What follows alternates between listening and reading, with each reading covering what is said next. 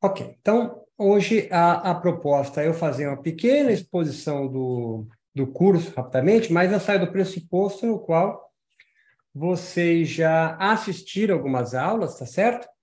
É, já. Tá certo. É, já assistiram algumas aulas, é, anotaram suas dúvidas, né, para eu poder trocar a bola com vocês. Então, saio do pressuposto que algumas aulas já foram assistidas. Se não foram também, tudo bem. Eu faço uma exposição aqui rapidamente, abro para vocês, é, para a gente poder trocar se vocês quiserem. E, e aí nós temos um encontro mais algumas semanas para continuar essa troca. São uns quatro, cinco encontros, né? A proposta é não tirar dúvidas. É a gente não dar aula, mas é, trocar junto com vocês no decorrer é, do curso, né? Você assistindo. Você tem, vocês têm um espaço lá na especialização em neurobiologia e filosofia da meditação para escrever. Alguns de vocês é, ganharam, né? Um, sempre que precisarem uma troca individual comigo, tá? Tipo uma mentoria assim sobre o curso, né? A gente pode fazer isso também mas aqui é para responder as questões de vocês, tá? Dito isso, é, eu quero dar um panorama, assim, do que vem por trás da especialização em neurobiologia e filosofia da meditação. É fazê-los, no primeiro momento, a se alfabetizarem é, nos estudos da neurociência, da neurobiologia, né? não terem medo de adentrar. Muito bom, Angélica, que massa.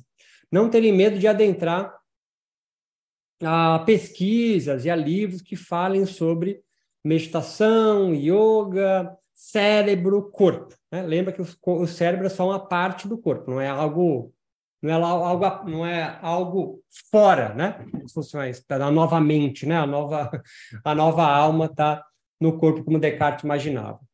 É, então assim, que está por trás aqui de nossa fala é muito mais do que esclarecer uma série de coisas, você tem um domínio é, absolutamente sem nenhuma dúvida. É ao contrário, é promover em você contradições para gerar dúvidas e aí sim você superar essas contradições. Senão, a gente entra num módulo que é.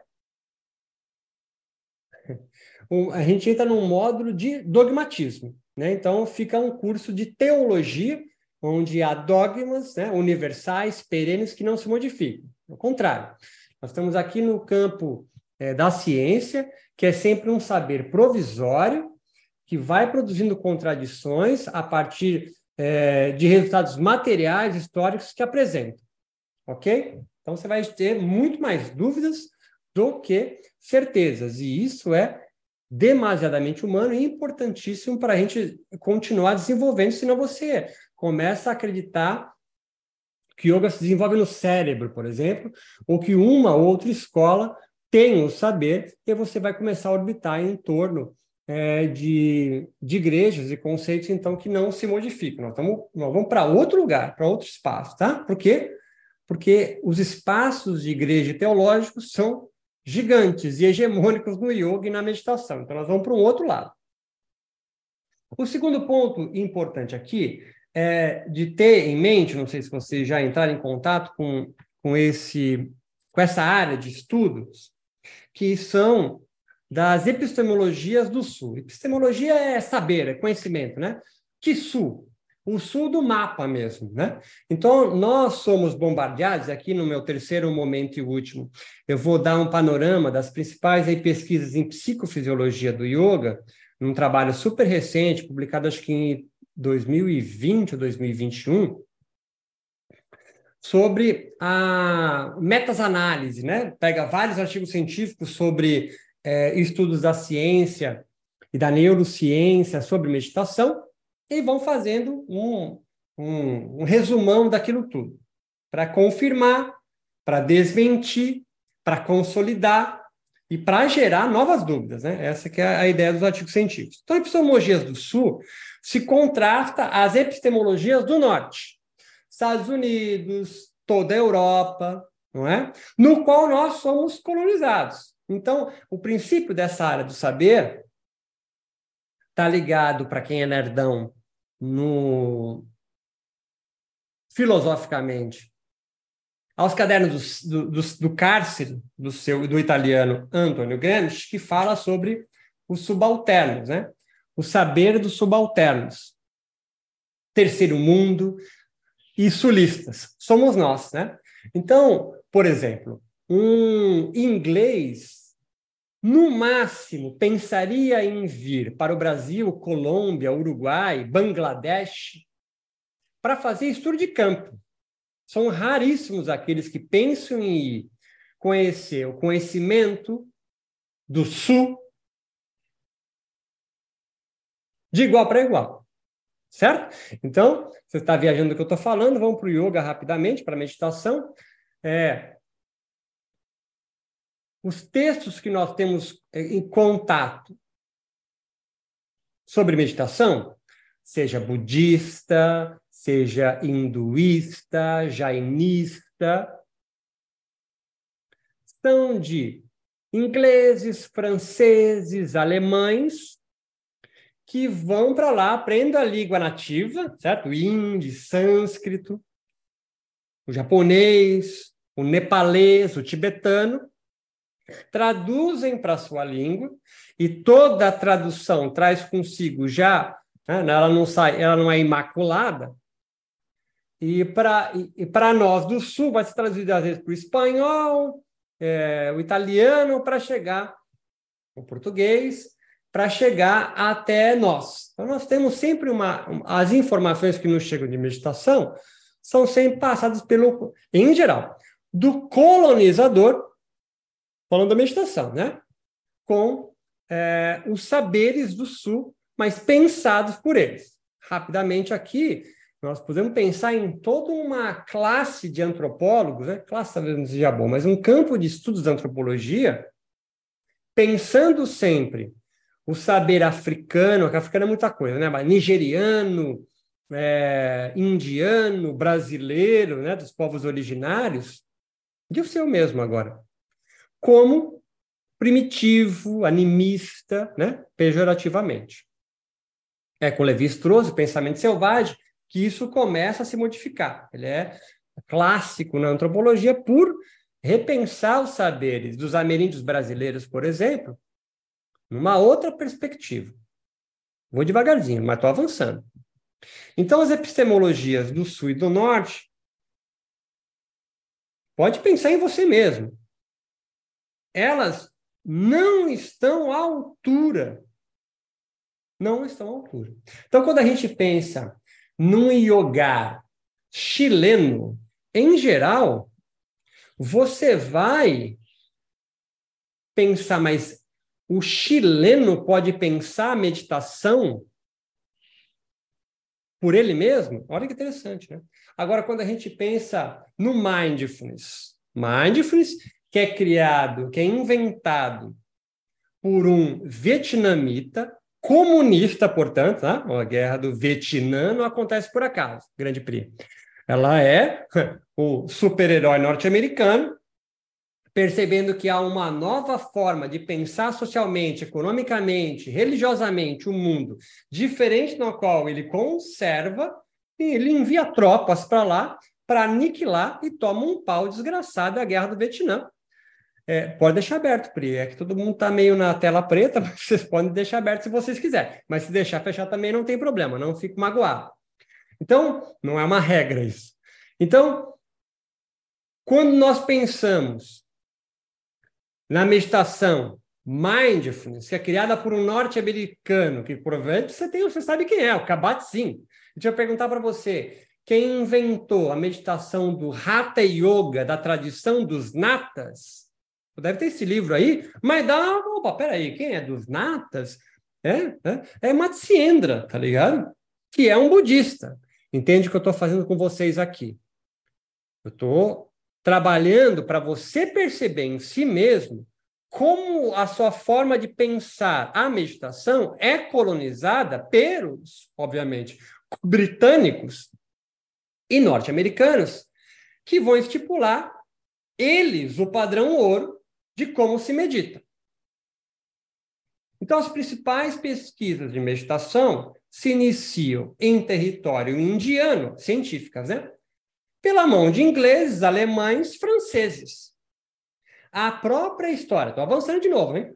A própria história da meditação latino-americana não vem pelas mãos de indianos, vem pelas mãos de franceses, italianos, que são ocultistas, maçons, de ordens ocultistas europeias, a teosofia, grande intérprete, não é? Que vai trazer para cá e vai disseminando. Um indiano vai chegar aqui em solo latino-americano lá pela década de 70. E a meditação chega em Cuba, olha que curioso, em Cuba, mas não é Cuba do Che, era uma Cuba ainda tipo Costa Rica hoje, né? Colônia norte-americana. Assista o Poderoso Chefão, você vai pegar Cuba como era antes da Revolução, certo? Uma espécie de bordel norte-americano, que vai disseminando desde 1900 com uma norte-americana, acho que é norte-americana, Catherine Tingley, que é discípula de Blavatsky, da Teosofia, funda uma escola, é, escola de criança mesmo, em Cuba. Depois nós temos um francês, tem essas, eu não vou ficar. Você tem um italiano, você tem um outro francês que vai fundar a Grande Fraternidade Universal, GFU. Joga na internet, você vai encontrar núcleos ainda acontecendo. Ele, ele traz o Ayurveda. Você pega o Ruguet, é da GFU. É um francês que acreditava, lá pela década de 30, 40, 50, não é muito bem qualquer, mas acho que lá pela década de 30, 40, que e viria, uma, existe, viria a nascer uma nova raça de humanos na América Latina. Tinha esse meio esse sonho nesse né, período de que é meio paraíso perdido, é como que é aquele lugar onde tem ouro, como que é aquele, né? Não é paraíso, como que é? Esqueci o nome. É uma cidade de ouro, né? Tá? Ele veio para cá com essa ideia, se fixou ali na Venezuela, depois disseminou a GFU, tem em Brasília, por exemplo, vários lugares. Então, do que eu estou falando? Estou avançando. É que existe uma forma de pensar que é do norte. E nós, do sul, parece que nos cabe apenas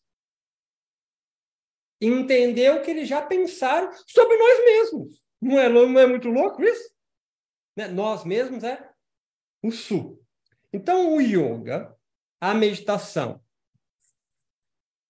agora você está em condições de pensar junto comigo, que é uma epistemologia, é um saber, uma sabedoria ancestral do sul. Isso aí é boa aventura, tá? Dos santos, epistemologias do sul. Mas interpretada pela lã. Então, mindfulness é o classicaço disso. É nasce no Vietnã por um monge budista vietnamita. Lembra que tem budismo nepalês, budismo chinês, o Zen budismo é Shen budismo. É o budismo que sai da Índia, vai para a China, se transforma, porque é uma outra sociedade, uma outra cultura. Tá ligado? O budismo japonês, ao budismo tibetano. Por que não pode haver o budismo brasileiro? E olha como isso buga a tua cabeça. E isso é muito importante tu sentir nesse momento da apresentação. Olha como buga a sua cabeça em pensar num verdadeiro, original e ancestral. Olha como é difícil isso. Budismo brasileiro. Não soa diferente, é, não soa dissonante, né? Não, não produz em você uma certa alergia a isso? Não é interessante isso? Vocês não são pessoas esclarecidas. Então, quando a gente pensa em meditação, automaticamente você valida mindfulness do Kabat-Zinn de Harvard. Olha, Harvard abre estrelinhas na sua cabeça. É irada, do caralho. Só que é uma meditação produzida, construída Obrigada pela presença, Angélica. Em Boston. certo? Será que ela serve será que ela serve para populações, para minorias do Vale do Jequitinhonha, em Minas Gerais? Talvez não. Eu tenho quase certeza, mas não vou falar certeza, porque a gente comecei falando que a gente que não quer ter certeza. Mas eu poderia dizer para você com uma certa tranquilidade que sofreria adaptações. Por exemplo, estou avançando, hein? Me... os comandos de meditação que nós aprendemos nas nossas escolas, certo? Que são. Porque quando você tem um certificado de yoga da Aliança do Yoga norte-americana, ela tem mais valor do que a Aliança do Yoga brasileira. E eu nem gosto muito da Aliança do Yoga do Brasil. Mas você entende como ela, nesse mundo competitivo, que é onde nós vivemos, capital, competição sempre teve, mas no capitalismo ela é. Né? Alguém que tem um certificado de 500 horas, 600 horas, sei lá, duas horas, foda-se, mas tá lá em inglês, opa, sobe no rolê. Isso é um pensamento colonizado e entra no nossa, nossa ideia da epistemologia do sonho. Então, está num primeiro background, numa primeira camada escondida na infraestrutura do curso especialização em meditação, esse conceito da epistemologia do sul, de você se questionar por que, que você considera mais valioso, mais importante, nível gold, né? nível ouro da meditação, qualquer coisa que venha das epistemologias do norte, que colonizaram e se enriqueceram intelectualmente e financeiramente às nossas custas. Acorda para a vida, tio, certo? Você vai para Lisboa, você vê aquelas igrejas todas em ouro, você pensa, de qual mina portuguesa esse ouro veio? Nenhuma, certo? É o basicão que eu estou falando, mas eu quero que você se transporte rapidamente para a Índia e pense que a meditação talvez não tenha nascido, não sei se nasceu lá, porque nem a Índia existia, tá ligado? Os povos indígenas originários do que nós chamamos de Índia hoje são sem casta. Você consegue entender o que eu estou falando? Claro que você consegue, você é brasileiro. Então, os povos originários do Brasil estão saindo na mão com garimpeiro. Os adivases, adivase, não é Dalit. Dalit Tá ligado? Dali, a Adivase, tá aqui embaixo, tio. São os povos originários. Não por coincidência, são pretos. Quem tu acha que a elite colonizadora britânica se alia quando chega no continente, no continente, no, na, na sua colônia, recém-colônia índia, lá para 1840, babá, com a elite de lá, como sempre faz com brahmanes, alta casta. Então a Angélica começa, consegue compreender como que um texto absolutamente desconhecido entre todos os yogis meditadores da Índia até o século XVIII é elevado à Bíblia do Yoga.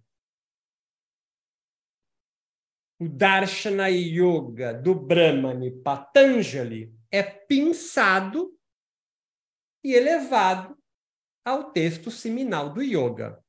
Um, num trabalho recente de uma italiana chamada Daniela Bevilacqua, que vai entrevistar sadhus, renunciantes, yogis, que andam pelas ruas da Índia, aqueles caras que a gente vê em foto, né, do Kumbamela, exóticos, não é? A palavra que um, uma epistemologia do norte se referia a eles, exóticos, pelados, fumando maconha, jogando manteiga derretida em cima do pinto de um deus, que é Shiva, que você cultua. Interessantíssimo, né? Uma feminista cultuando o pinto de um deus. Eu acho isso de uma contradição fantástica, né? Eles consideram isso mesmo. Esses caras desconhecem Patanjali. Ou se conhecem, não levam ele em importância. É pensado, é escolhido as epistemologias do norte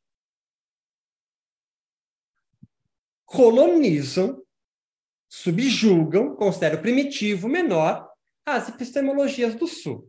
E vocês e eu fazemos parte do Sul, como os colônia. Então, quando tudo isso para a gente começar a pensar que as experiências meditativas do corpo de Pris Santos e seus alunos são únicas, que não dá, é impossível ser comparada com as experimentações de corpos da Caxemira. E aí você tenta experimentar o mesmo que eles, não alcança, se sente frustrado, cansado e entra numa dívida infinita de consumo de curso, de viagem para a Índia, que é irá, tem que fazer, mas com a ideia de aumentar a sua capilaridade de experimentações, mas não indo assim, o que eu conheci, experimentei é ruim, é menor, é primitivo, e eu preciso beber de algo que é maior do que eu. Não. Porque você é uma oprimida sonhando e desejando ser o opressor. Então, o yoguin brasileiro, que é nativo, parece ter uma menor propriedade para falar de si mesmo do que o nativo praticante de meditação inglês ou indiano. Olha que interessante livro é irado. Mas o livro, que tem mais ou menos, tem quase 10 anos, do Max Singleton e James Mellinson, Raízes do Yoga, foi traduzido agora, recentemente. Best-seller. É, são dois ingleses colonizadores da Índia, não eles, né? Mas ah, ah, é, colonizadores que escrevem sobre yoga, chegando para um brasileiro e você fala: caralho, agora eu entendi. Não seria mais interessante estabelecer uma interlocução, porque entende as epistemologias do Sul, brasileiro, um indiano de Goa, tá ligado? Bangladesh, tem mais em comum do que a experimentação de um londrino, Katsu.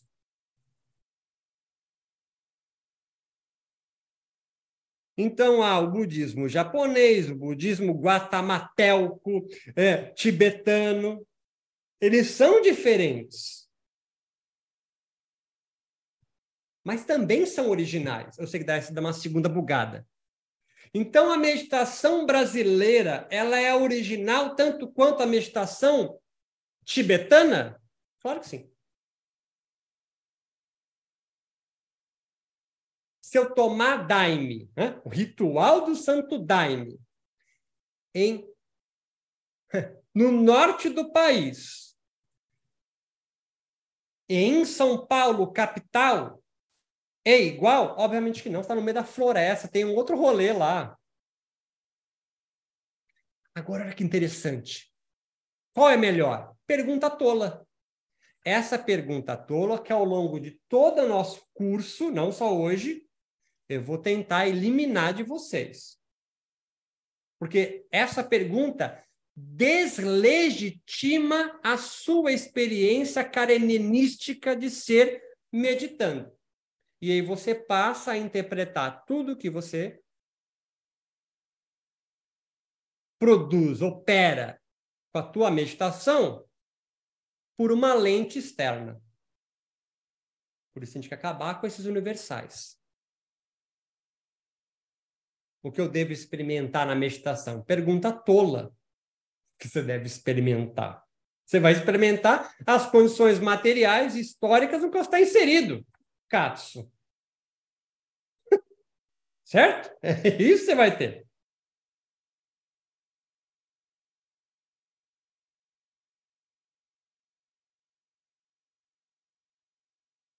Então, quais são as vantagens de pensar nisso aqui? São quatro e eu pulo para uma segunda parte. Aqueles que pensam, pesquisam, praticam, dão aulas de meditação no Brasil estão no mesmo patamar de qualquer outro país. de qualquer outra cultura. Mas nós somos colonizados a pensar que os melhores resultados advêm de quem nos colonizou. Clássico isso. Você entendeu isso aqui, hoje eu já saio feliz. Segundo, o conceito que se tem do conhecimento científico, espiritual, filosófico, produzido no exterior, é tido como maior do que o produzido por você, Pri Santos, que se acha despossuidora da capacidade cognitiva de pensar a meditação por si mesma. E você vai fazer o que com seus alunos? Vai jogar a mesma coisa. Você vai ler sutra budistas, sutra lá, do Vedanta, para ver se seus alunos experimentam a mesma coisa. De um cara do século IX, Shankaracharya, na Índia. Não, não vai. Shankaracharya vai escrever o Vedanta em resposta ao crescimento de uma outra episteme da Índia, que é o budismo jainismo, que está quebrando a hegemonia do Vedas, que mantém o sistema de castas da Índia. Então, Shankaracharya vem, faz um resumo do Vedas. O Vedanta ele é um reformista para fazer valer o pensamento Vedanta. Ele é um mal, ele é o demônio? Não. Só que você não se ligando nessa contextualização, imaginando ele perene, imutável, um dogma, não consegue tecer crítica. Então, quando você lê um texto e não consegue tecer crítica, você está lendo ele com uma teologia, um livro perfeito em si mesmo, certo? Então, você sai de orbitar como uma filósofa, um filósofo, até um cientista, feiticeira, e começa a orbitar em torno da teologia, da religião, do dogma. É um problema isso? Não é um problema. Gente, eu estudei na PUC 10 anos. Não é um problema. Você pega um teólogo como Paul Tillich, irado, fudido. Mas também pode se deparar com um teólogo como Silas Malafaia. Olha que desgraça. Paul Tillich, Silas Malafaia. Dayananda é um cara colado com o Moody já morreu, né? Que é hoje o primeiro-ministro, que é o Bozó da Índia. Era, é o, é, foi o conselheiro espiritual do Moody. E hoje Baba Ramdev e outros, mesmo a tradição nata, que está na moda no Brasil agora a tradição nata, também está colado com o Moody, que é um ultraconservador, nacionalista, ufanista, chauvinista, que está obrigando todo mundo a praticar yoga na Índia. Mesmo uma menina de 13 anos muçulmana que não quer fazer trikonasana. Ela não quer meditar. Ela quer bater cabeça três vezes em direção à Meca. Foda-se.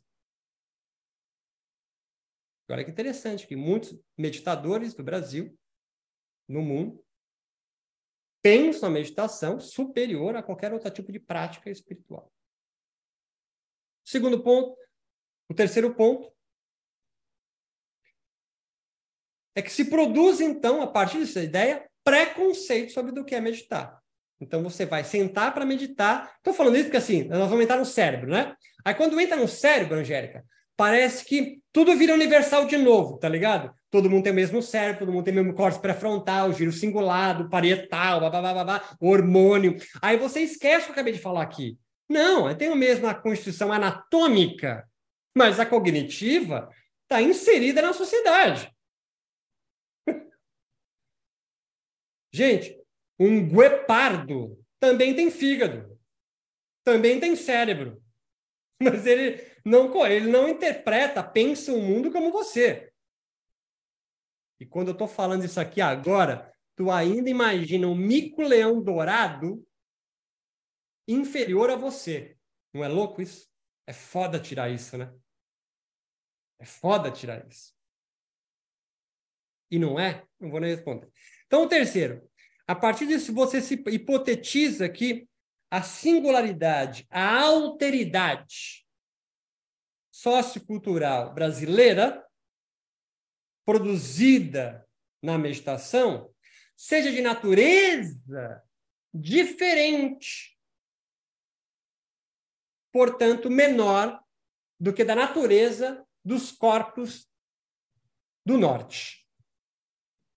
Estou enfatizando isso.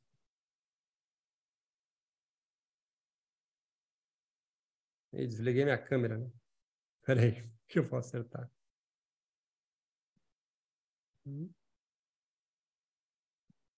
Peraí. Mexi em algum botão aqui.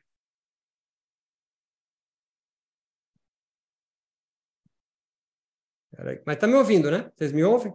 Faz sem cabeça que eu estou vendo vocês, tá?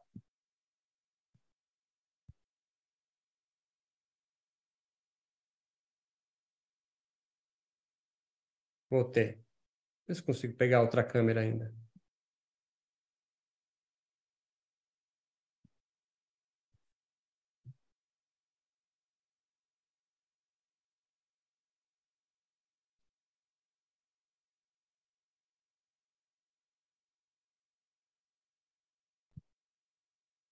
Aí que eu vou achar, calma.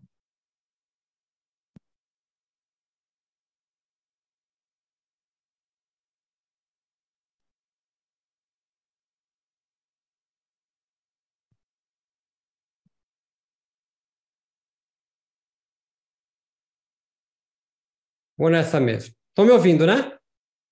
Beleza.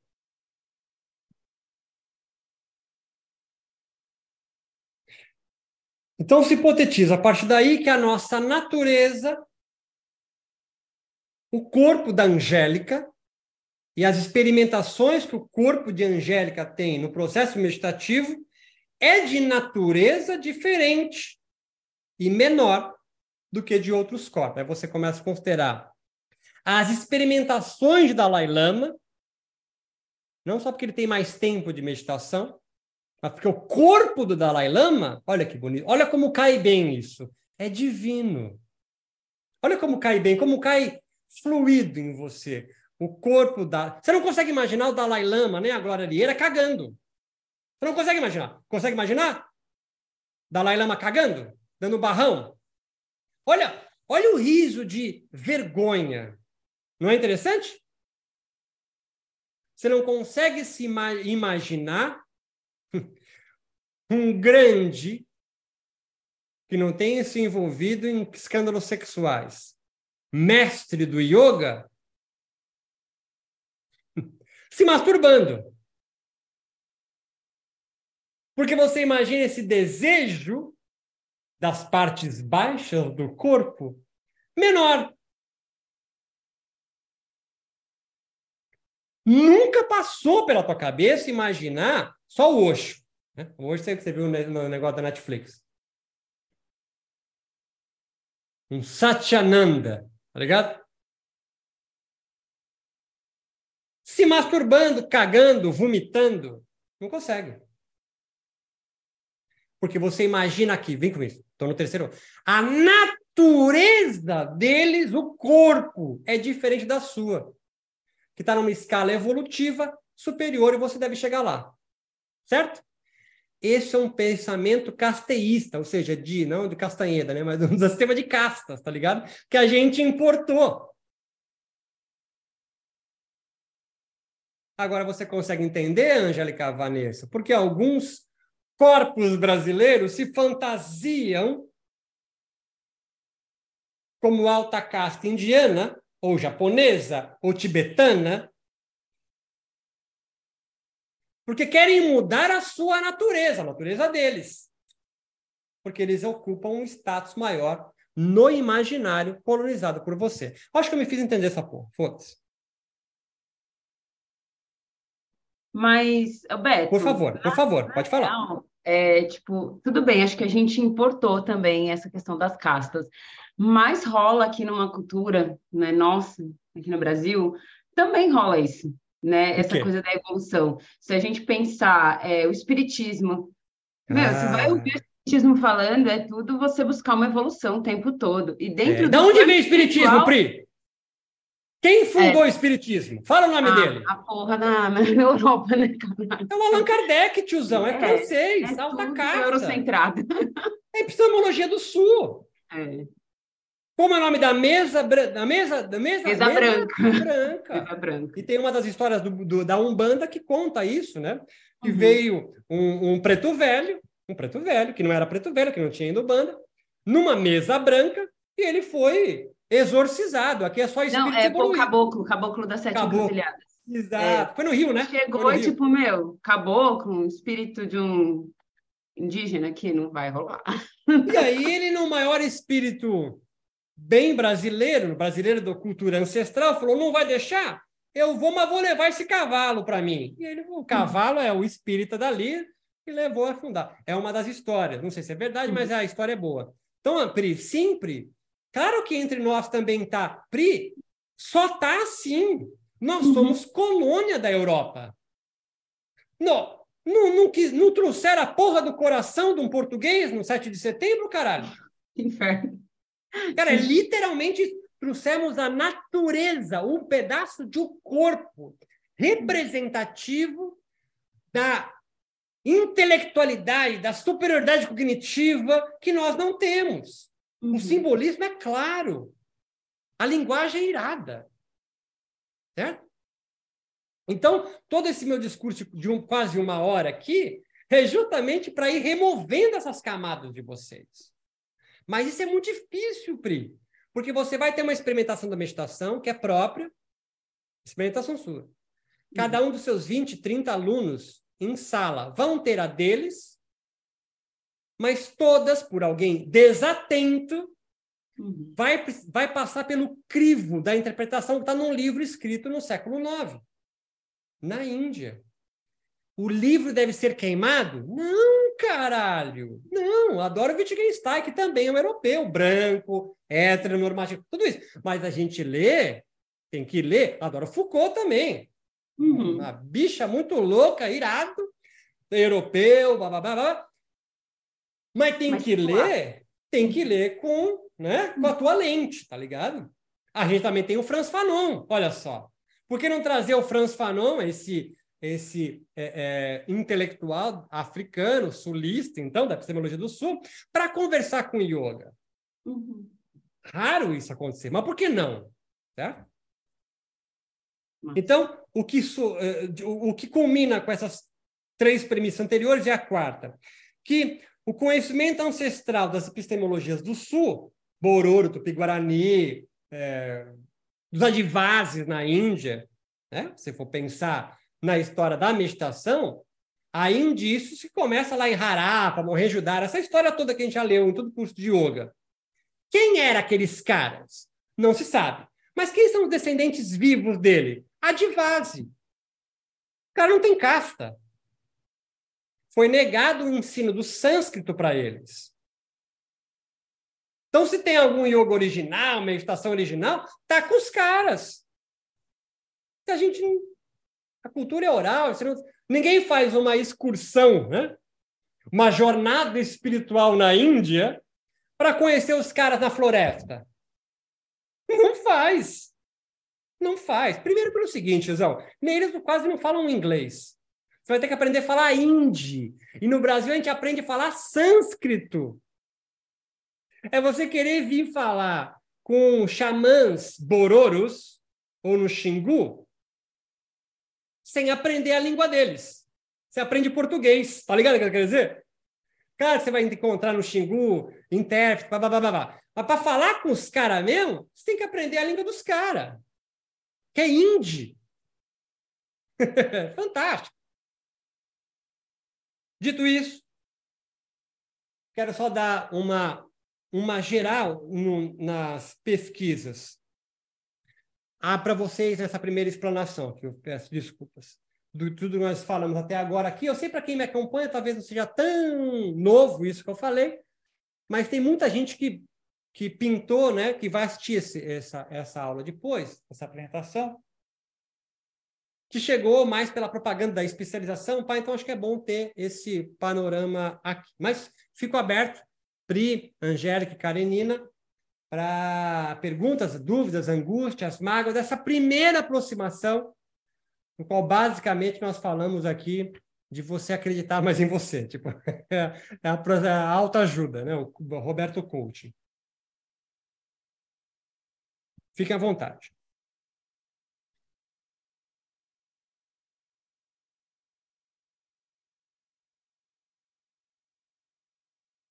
Tudo bem até aí? Gênesis, me sinto um professor com uma didática fodida. Angélica, por favor. Levantei a mão. É, bom dia. Bom de tudo dia. que você falou e das aulas que eu, que eu já assisti quase tudo, acho que eu fiz um, um maratona. Um, uma maratona lá. É, muito bom. É, eu estava. É que hora que eu levantei com a aula começando. Aqui uhum. eu estou em Campo Grande, é uma hora menos. Ah, eu não sabia disso. E eu estava pensando, eu estava tomando banho e ouvindo a aula, e eu estava pensando, eu não lembro se você falou sobre o transe. Uhum. Porque a meditação, tem pessoas que falam que transe e meditação estão próximos. Uhum. Eu já ouvi algumas pessoas falando assim, quando a pessoa ela entra num estado de meditação muito profundo, ela entra num, estilo, num estado de transe, eu não lembro se você vai falar, é porque eu já estou pensando. Sim, Angélica, a, gente, coisa... é, a gente fala é, em dois momentos do curso. Lá no final, a gente fala de experiências religiosas, e uhum. bem no núcleo do curso, quando eu entro no cérebro, quando eu cito o NAG, N-acetil-aspartil glutamato. Então, isso é... que eu lembrei do NAG.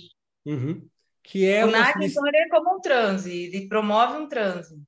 É, ele faz você ter experiências de estados alternativos de consciência. Talvez seja esse o nome que eu mais uso para transe.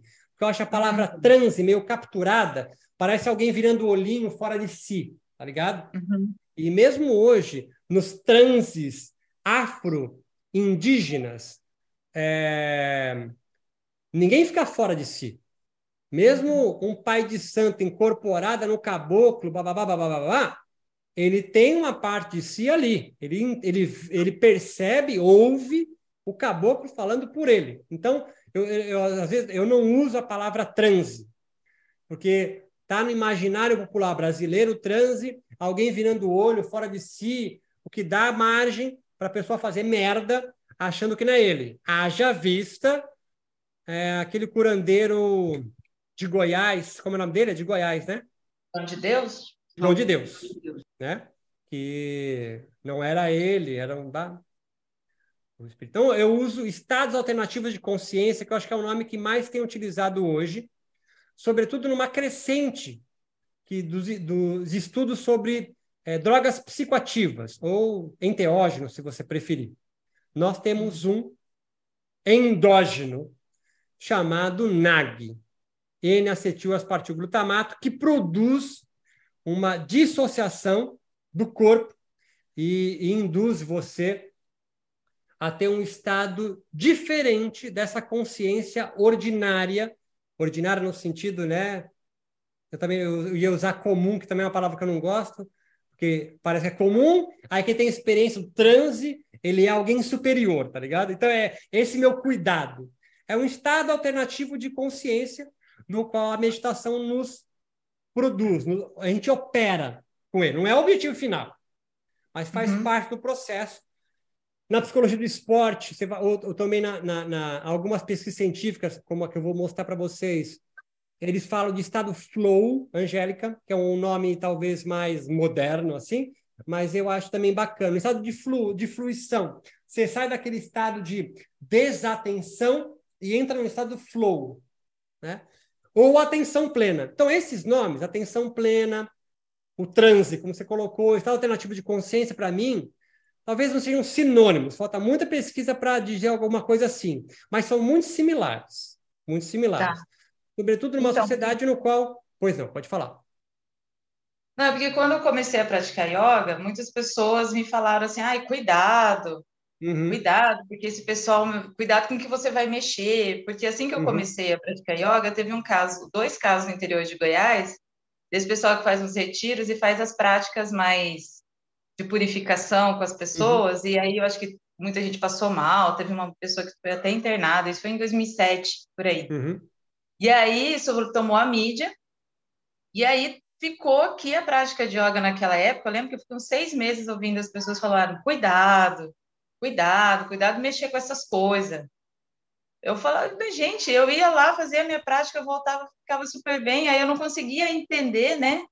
Aí, aos poucos, foi claro, foi ficando mais claro que é, a imagem que as pessoas tinham realmente da, da prática de yoga era uma, uma seita, de uma doutrina, de algo que mexe, porque como mexe muito com a cabeça das pessoas, mexe muito com a minha, com a sua, com a de todo mundo aqui, não é que mexe, né? Altera a nossa visão, como você diz, a gente retoma processos da vida que a gente tinha eliminado, né? Eu tinha deixado escondido. E eu não entendia na época, e agora, ouvindo tudo isso, né? Eu entendo, eu falo, ah, é por isso que as pessoas têm tanto medo da prática. E já teve umas três, quatro pessoas que praticavam comigo que os pastores proibiram de praticar yoga porque uhum. eles não permitem que a pessoa pense pela, por si só, né? É, eu lembro que duas, duas pessoas falaram assim: ah, eu comecei a praticar, mas a minha pastora achou melhor eu parar, porque ela falou que eu posso mexer com coisas que eu não vou dar conta depois. Eu falei: tudo bem, eu não vou entrar né, em questões. E aí eu também lembrei, aí tudo isso também remete ao, ao estado de consciência nossa, essas últimas duas semanas, minha cabeça ficou assim, ó, lembrando de coisas, e aí vai, clare... vai trazendo clareza sobre várias coisas, né? Além da parte neurobiológica, que eu achei, tô encantou, tô achando muito legal, essas questões que, que realmente as pessoas colocam a prática de, de, de yoga como se fosse uma doutrina cheia de dogmas, né? E eu acho que é totalmente o contrário. Deveria ser, né? O que me afastou dois anos da prática de yoga foi isso, que eu questionava, questionava e todo mundo falava: você não entendeu, lê de novo. Você não entendeu o Yoga Sutra, lê o Bhagavad Gita de novo. E eu questionava porque falava como que uma prática que é para me tornar mais livre, para ser quem eu sou, me coloca um monte de regras para eu não ser essa pessoa que eu acho que eu estou sendo agora. E eu fiquei dois anos afastada do yoga, não podia nem ouvir o nome, tanto ranço que eu criei. Muito bom, Angélica. E aos poucos o... eu voltei. O seu testemunho é o testemunho de alguém convertido numa igreja, Angélica. Simples. Eu poderia mudar o nome yoga e colocar é, qualquer outra seita de fanáticos. As pessoas que invadiram os três poderes no domingo no Brasil também estavam num estado alternativo de consciência, fora da realidade. Uhum. Né?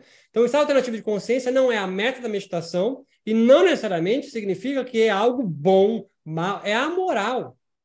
A meditação não está em busca do bonzinho, do herói, alguma coisa assim. Ela é um atributo humano e que pode conduzir você tanto a um fanatismo religioso, como nos diversos discursos no campo do yoga especificamente e da meditação, que intentam, pretendem saber a verdade sobre aquilo. E aí você homogeneiza. Essa é uma das grandes, uma das grandes pautas da minha luta aqui panfletária. E o que mais eu apanho. Há líderes carismáticos que fazem você orbitar em torno deles. Você pode entrar. Minha mãe adora ir na missa orbita em torno também. Já que a Igreja Católica é diferente, né? Que ela descentraliza do padre, né? Joga direto para a instituição. No yoga, não. O Weber fala isso, né? A, a Sampradayas, as escolas de, de onde tem yoga também, são similares aos cultos neopentecostais. É, Weber fala isso ainda no, no final do século XIX. Então, o, o seu testemunho é de estar tá convertido. E isso é absolutamente comum no Brasil e no mundo, mas vamos pensar no Brasil. Muito. Se você joga aí, a maioria são convites aceitas, né? E quando um padre, um sacerdote, seja brahmane, tá ligado? Seja um pastor, seja um padre, sacerdotes, dizem para você não praticar a meditação, se for um brahmane, dessa escola, que eles não sabem nada, tá ligado? E nem medite sozinho, Angélica. Mesmo um Bran, mesmo um cara do yoga. Porque você. É o medo do diabo, Angélica. Certo? É o velho e antigo medo do diabo. E quando alguém no yoga, sobretudo mulheres, começam a ter as suas próprias experiências na meditação, são caçadas como bruxas. Feiticeiras. E entenda, não tem aspas aqui, Angélica. Não tem aspas aqui. A magia, a feitiçaria, ela é diferente do sacerdócio, da igreja. Ninguém se converte aos pés de uma feiticeira. Ah, eu sou, não, eu sou seguidora daquela feiticeira. Nem a frase combina, tá ligado? Você se consulta com ela. Então, quando você se posiciona na sociedade como alguém que é, vende seus serviços do yoga, você se põe como uma feiticeira. A gente vai entrar mais nisso nas outras aulas. Mas você está próximo ao afeto da feiticeira, aquela que presta serviços. E são três: de oráculo, mas o que mais a gente. É, de, de oráculo, adivinhações, como a teologia védica, é, de encantamentos, né? É, benzedeira. Benzedeira, benzedeira é feiticeira. Espinhela caída, mal olhado. Mas o que mais as feiticeiras do yoga vendem de serviços mágicos é terapia. Cura. As pessoas procuram vocês para se curarem, gente. Certo? Eu sei que vocês que vêm para o curso de especialização acham que vão ser cientistas, tá ligado? É essa a ideia? Aí vou sair desse mundo, porque eles são muito fanáticos, então vou para a ciência, porque a ciência tem a verdade. Você, você transformou a ciência numa igreja. Tem tem um agora no mercado fazendo isso. Transformando o cérebro né? yoga, tá ligado? A ciência é, uma, é uma, um saber provisório. A ciência não comprova nada. Ela demonstra a possibilidade do que está sendo investigado talvez voltar a vir a acontecer. Ela é provisória. Então, o que você chama de. Me falou sobre transe, eu chamo de estados alternativos de consciência, neuro, neurobiologicamente. Eu abordo isso quando falo do NAG, N-acetilospartilglutamato, trago isso para a naturalidade, para o comum. As pessoas naturalmente vão sentir é, um estado diferente do que eles começaram antes de começar a meditar. Né? Pega 30 pessoas, faz uma prática meia boca de meditação, a consciência, a forma como eles pensam eles mesmos antes e depois de meia hora é diferente. Está num estado alternativo de consciência. Com o tempo, ele vai voltar para aquele ordinário. Quanto mais ele medita em sessões, em tempo de uma sessão, mais ele vivencia um novo estado alternativo de consciência e talvez faça aquele estado o seu estado natural. É quando a gente fala que o cara é um Jiva Mukta, né? um liberto, uma alma liberta. Buda, não é isso? Um Dalai Lama, não é isso? Satyananda, não é isso? O problema é quando você coloca esse cara que tem uma consciência da realidade não ordinária, que é natural, numa casta superior. É disso, eu estou juntando um com dois. Certo?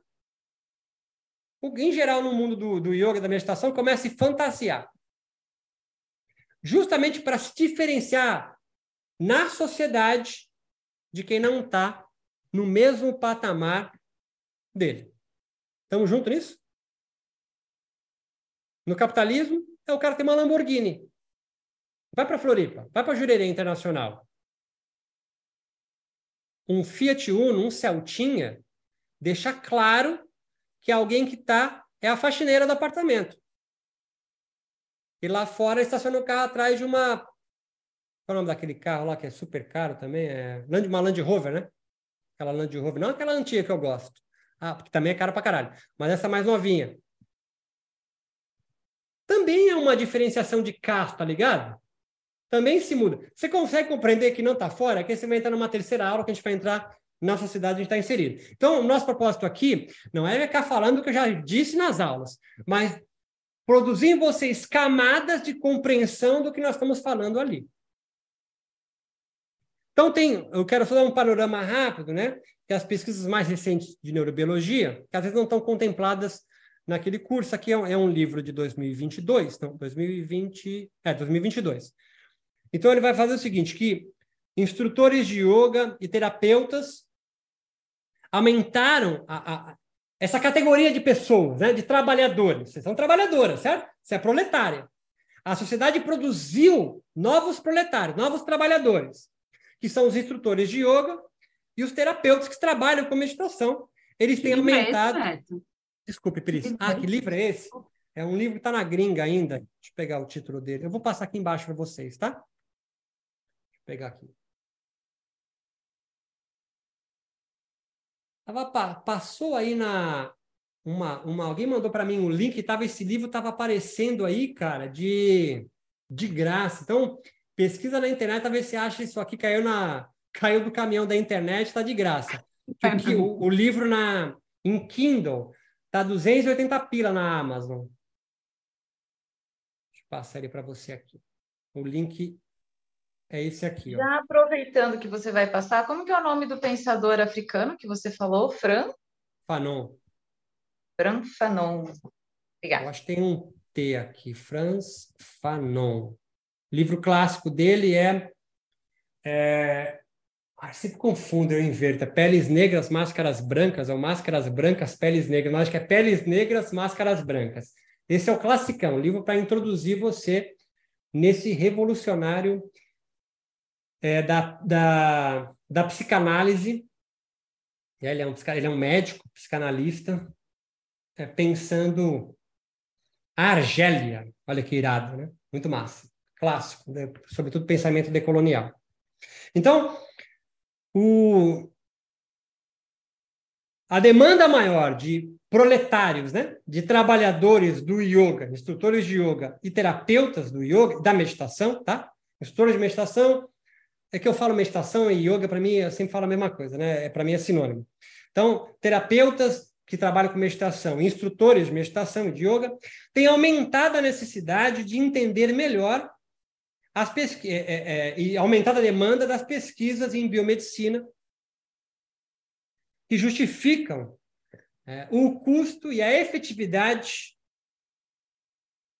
da, da meditação. Entendeu? Então, ele está dando um panorama aqui, olha, aumentou as pesquisas científicas porque a demanda aumentou.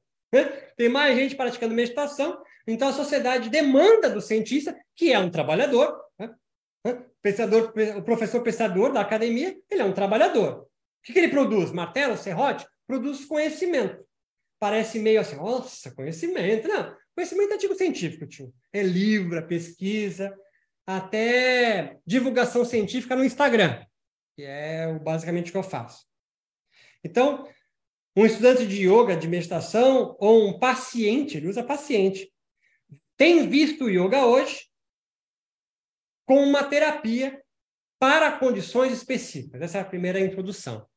O yoga, a meditação na modernidade, produziu algo inédito, que são trabalhadores. Até o século XIX, na Índia, quem eram os meditadores e os, e os yogis? Religiosos. O Sampradaya conseguiu de graça? Pri, a Karenina. Caralho, a Karenina conseguiu de graça esse livro aí. Depois você bate aí e vê se conseguiu. Esse é o link do livro. Porra, de graça. Deixa eu ver. Deixa eu abrir aqui. Caralho, ela conseguiu de graça. Pega essa porra. Esse livro tá 200. Ah, mas não é o livro inteiro.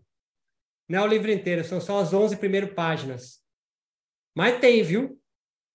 Tem aí. Eu esqueci o site, mas tem um site pirataço que tem um monte de livro lá de graça. Pode procurar que vão achar essa porra. E se eu, se eu descobrir antes, eu levo. Então, a modernidade produziu vocês. produziu vocês e produziu a mim que sou um pensador que vai produzir como vai estudar o objeto meditação. Isso é novo. Até então, yogis e meditadores estão no campo da magia, feiticeiro. Olha o capítulo 3 de Patanjali, é um capítulo de mediunidade. Meditar para alcançar, conseguir ler a mente do outro. Um dos sítios que Patanjali descreve, você faz, você abre um ebó, certo? No, ele fala cemitério. Cemitério. Cemitério e locais de peregrinação. Para quem é macumbeiro, locais de peregrinação é em Cruza, tio. Patanjali. Século II, século V. Porque o yoga vai nascer, vai crescer, com o que nós chamamos de yoga, não vou ficar falando de novo disso, tá? No módulo de história. Com os aborígenes, né? aborígene é, é da, da Austrália, né? mas os povos ancestrais do que hoje é Índia. Mas pega Paquistão, pega Irã, que hoje são a casta, são sem castas adivás que vivem na floresta. O Vedanta não se apropria, que a palavra não é certa, mas a cultura, tá ligado? A cultura transforma. Isso é clássico, né? A, a, os rituais externos dos Vedas em rituais internos. Vou dar um curso de, de formação de yoga, essa, o cara falou isso. Então, ele vai descrever aqui as várias modalidades de meditar. É, ele vai chamar de é, posturas específicas ou sequência de movimentos, os asanas, ou como faz o, o Tinahan, meditação encaminhando.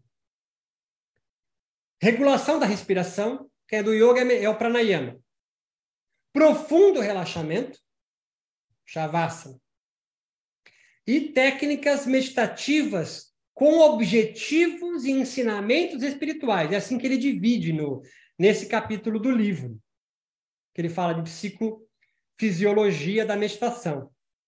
Então é asana, pranayama, relaxamento e técnicas meditativas para justamente o que é, a Angélica levantou do tal do transe. Mas ele vai chamar aqui, como é um cientista, ele não quer se entrar nenhuma enrascada, que traduzir transe é foda. Que a glossalia dos evangélicos é um transe. Mas não é o mesmo transe de alguém que toma daime. E totalmente diferente de quem medita. E quem medita da meditação transcendental não produz a mesma experiência é, de transe, alternativa de consciência, de uma meditação zen. Então, são infinitas camadas, tá ligado? Não dá para facilitar. E é bom que não facilite mesmo, senão você vai começar a cair em universais. Cair em universais, cair em dogmas, você vai para o afeto religião, facilmente as pessoas se convertem em seus discípulos. E quando você começa em discípulo, Pri, você começa a pensar que é especial. Assiste aquele filme lá, porra, do Netflix, é... Cumaré. Assiste Cumaré. E aí ele diz também: a ciência vai aumentando um padrão que aumenta a validade e o rigor do mundo real do yoga. Achei essa parte muito massa. Então, talvez muitos que estejam aqui estão porque a ciência e a minha titulagem de doutor pós-doutor faz você achar que o meu conhecimento é superior. Olha que interessante eu em competição com líderes religiosos. Que vão entregar, então, um yoga mais próximo, approach, das necessidades de saúde específicas dos seus pacientes. Você chama paciente de cliente. Tudo bem.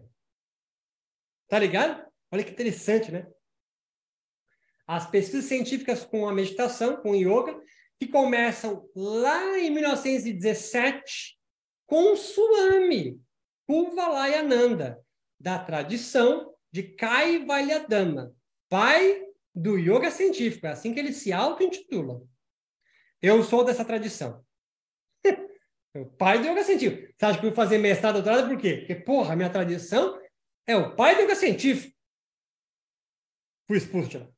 Então, Enquanto o yoga pode ser afetado por parâmetros fisiológicos,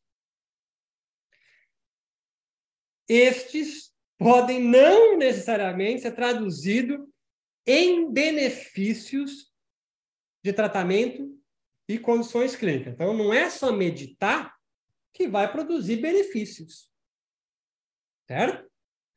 Pega uma, uma população que vai trabalhar com meditação, carente, numa num bairro da sociedade, vem comigo, desassistido pelo Estado, certo? O Estado entra lá só como força opressiva. Entrada de favela. Ok? E aí você vai dar meditação para essa comunidade e fala para eles: fica com o corpo parado, não se mexe, Hã?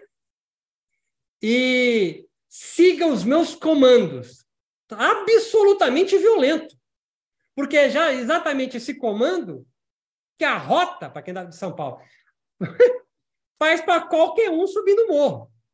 Certo? Vocês não, que a maioria daqui é como eu, um privilegiado, corpo branco, certo?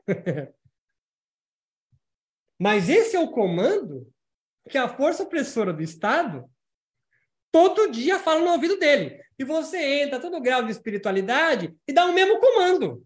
Você vai diminuir o estresse ou vai aumentar dele? Fala da minha senhora Mira Derzete. Então, há necessidade da mudança até do seu léxico, da sua fala, dependendo das comunidades, mesmo no Brasil que você insira. Eu acho que fui claro pra caralho, foda-se. E aí vai ele vai depender do, do repertório da pessoa também, né? Do repertório da pessoa, das experiências de vida dela, isso vai interferir do jeito que você conduz uma prática, Desculpe, né? Pri. É, é, repete o, o, início, por favor. Não, Abriu porque depende da, do... da Alex. Porque dependendo do repertório da pessoa e da, das condições de vida, do, do, do meio que ela estava inserida, dependendo do jeito que você conduzir uma prática, você pode acionar vários gatilhos também nela, né? Tipo, eu já vivi isso, e olha que foi uma prática até que bem tranquila, mas foi num, num momento do Shavasana, e teve uma moça que acionou vários gatilhos nela, nem sei se foi o que eu falei, se foi o spray que eu joguei com, com óleo essencial, não sei o que foi, mas acionou gatilhos nela e ela veio me contar depois tipo, que veio na cabeça dela de várias situações, inclusive de abuso que ela estava vivendo dentro do trabalho, umas situações bem pesadas, assim. E foi uma prática de Shavasana, tipo, super inocente. É, não tem nada de inocente. Ah. Entenda, nós temos quatro gatilhos básicos uhum. que disparam o eixo do estresse. Medo, raiva, fome e dor. Hum. Fome aqui não é de arroz e feijão só. A percepção que algo me falta. Então, hum. qualquer comando que você vai dar para 20 corpos diferentes, uhum. que pro, possa produzir neles medo, raiva, uhum. sensação que algo falta, ou dor, é sistema nervoso autônomo. Dispara uma cascata hormonal, liberando cortisol e uma série de respostas psicofisiológicas pupila dilata, sangue, estou recapitulando, já tirei essa aula. Que uhum. prepara você para lutar ou para fugir. Estresse. Uhum. Aí você fala, pô, Roberto, mas como que eu vou saber qual comando eu dar que não vai disparar isso? não tem como saber. Você entendeu isso, tio? Tem, sabe como, Pri? Estudando a comunidade e conversando com seus alunos antes. Não é chegar do alto do Nepal, uhum. achando que tem saberes universais, que a técnica que seu guru deu, de um mantra sagrado, de um incenso da Índia, ou do que é o que seja, vai servir para todos os corpos. Ingenuidade. O yoga chama isso de avidya, ignorância, uhum. que é o cerne do yoga. É, mas aí é. o foda é a gente pensar né, em condições de trabalhador, né? No proletário aqui dando aula, que eventualmente você vai dar aula para uma turma de duas, três, quatro pessoas, que aí já podem pagar um valor maior, né? Que tem essa possibilidade, que tem esse, é, né? Que, que tem condições ali. E, eventualmente, você vai dar aula, sei lá, numa academia que tem 20 pessoas dentro da sala de aula. Tipo, considerar a individualidade desses seres humanos é muito diferente. Fora que é um ambiente Pedagogia que você libertária tio Paulo Freire. Certo? Ele uhum. não foi dar aula em Harvard. Harvard estuda ele. Uhum. Então, o que você me colocou, Pri, já tem resposta, Cris. Uhum. Ô, Pri, desculpe. E quem inventou isso é Paulo Freire, é um brasileiro. Certo? Então, uhum. por que, que não pensar uma pedagogia libertária para o yoga? Eu fui professor 10 anos de escolas municipais. Eu tinha que estudar aquela população. Então, eu também sou um proletário, professor. Mas eu preciso estudar o lugar que eu vou. Uhum. Mesmo um professor de academia, certo? Uhum. 100 corpos por dia passam numa sala de musculação, chutando balde. Hum. No mínimo tem um blá. Professor ruim é aquele que olha só porcentagem de gordura, dá um plano padrão. Uhum. Você pode até dar, tipo assim, falando em yoga, meditação, uma técnica meio, minha mulher chama de lavanda, né? Ou seja, serve para todos os corpos. Que ela começa já a questionar o que ela mesma falou. Mas é meio que tentativa e erro, tá ligado, Pri? Uhum. Não dá para chegar e a... não, tentativa e erro. É. E como eu vou saber se errei? Diálogo. Uhum. Diálogo. O que vocês acharam? Deixa falar. Uhum. E aí você ensina aprendendo e aprende ensinando. Paulo Freire. Uhum. Um dos princípios básicos da pedagogia da autonomia e pedagogia libertária. Certo? Então, acho que todo curso de formação de para ser professor de yoga e meditação deveria obrigatoriamente passar por pedagogia libertária. Quando a gente tem didática no curso de formação de yoga, didática em geral é como construir um asana, como falar na aula, como dispor a turma na classe. Não, não tem nada a ver com isso. Qualquer pedagogo meia-boca no Brasil estuda quatro a cinco anos. E nos cursos de meditação, se tiver didática, é lá, duas horas. Uhum. É, então, a importância de dialogar depois, né? Sempre. Antes e depois. Antes e uhum. depois. Às vezes, durante. Certo? Também. Você vai num, na prática zen budista com a monja Koi no, ali, no, eu ia falar Ibirapuera, mas não era, eu, no, no Pacaembu, acho que está lá ainda. É... Há alguns comandos autoritários, tá certo? Mas como é brasileira, já, já e tentativa e erro, porque ela veio do Japão, mas vai adaptando para cá, tá certo? Ela não está com bambu. Ela vai dando comandos. E ela faz uma leitura corporal. É um diálogo também curvado, papá, cansado, não sei o quê. Ela mesma brinca. Uma das coisas, ela fala brincando, claro, das coisas mais importantes que ela aprendeu no Japão durante a, a, a iniciação dela foi dormir meditando, porque a meditação começava, sei lá, cinco e meia da manhã, tá ligado? E ela cansada, ela conseguia dormir sem perder a postura. Fala brincando, deve ter feito isso mesmo, mas entenda que há sempre adaptações. Essas adaptações, aos, aos poucos, vão construindo novas metodologias. Tinahan, volto a dizer, inventa a meditação caminhando, porque ele vai dar aula de meditação, vai ensinar meditação para combatentes norte-americanos feridos que ele traz do campo de batalha para dentro do mosteiro no Vietnã. Então ele vai ensinar meditação para ele, mas ele não sabe cruzar a perna, não consegue, não tem força. Tá... O que ele faz? Vamos caminhar inspira num passo, inspira no outro. Ele inventa uma nova técnica que o norte-americano pega, passa pelo crivo da ciência e vira uma commodity. Meditação, é, mindfulness. Por que, que o, o, se ele é um vietnamita, deu o nome de mindfulness? Porque ele estava dando aula para o norte-americano, que não sabe falar vietnamita. Então ele falou, mindfulness. Mind, irado. Mas o capitalismo transforma tudo em mercadoria. Então ele vai dizer que. Estou no horário, estou no horário. Que o desenvolvimento de uma atenção self-awareness, é, uma atenção do self, né? Tá não gosto muito de self, mas assim, tá bom. Desenvolvimento de uma atenção plena, vai para a gente ficar no senso comum. É, pode promover um aumento significativo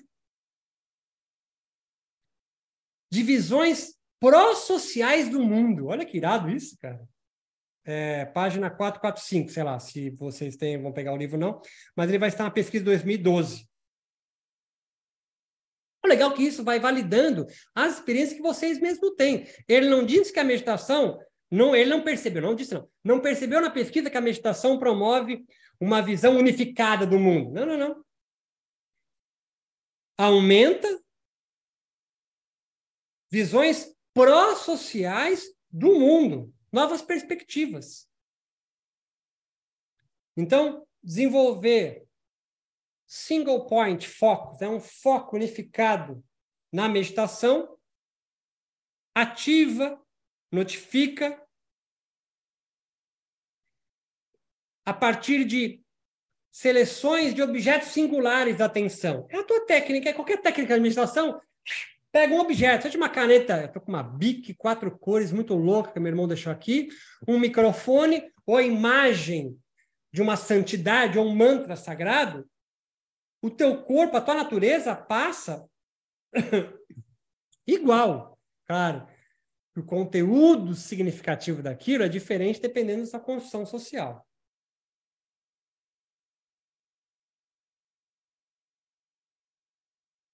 Cultivando essa atenção no momento presente, nessa experiência do momento, experiência do momento presente, praticantes de meditação de yoga podem gradualmente fazer uma transição de um estado de consciência desatento para um aumento progressivo da sua atenção sobre si mesmo. Então lembra que aqui ele está fazendo uma meta-análise, não está descobrindo, inventando a roda, tá? Recapitulando, meta-análise é eu pegar um monte de artigo e falar assim, ah, isso aqui, isso aqui é ruim, isso aqui não tem o um número de objetos de, de... Bom, isso aqui errou na estatística. Então, ele vai eliminando os bosta, vai juntando, faz uma meta-análise. Pega as, as pesquisas que valem, porque tem muita coisa publicada na ciência, mas não é tudo que é publicado na ciência que passa pelos pares, não sei o que, não sei o que, mas vai também, ao longo do tempo, se percebendo não validado pela experiência da realidade. Isso é importantíssimo entender. Ah, mas o cara é doutor. Cara, no doutorado tem gente burra pra caralho também. Não, é, são humanos. Não coloque alguém pós-doutor no patamar de uma santidade.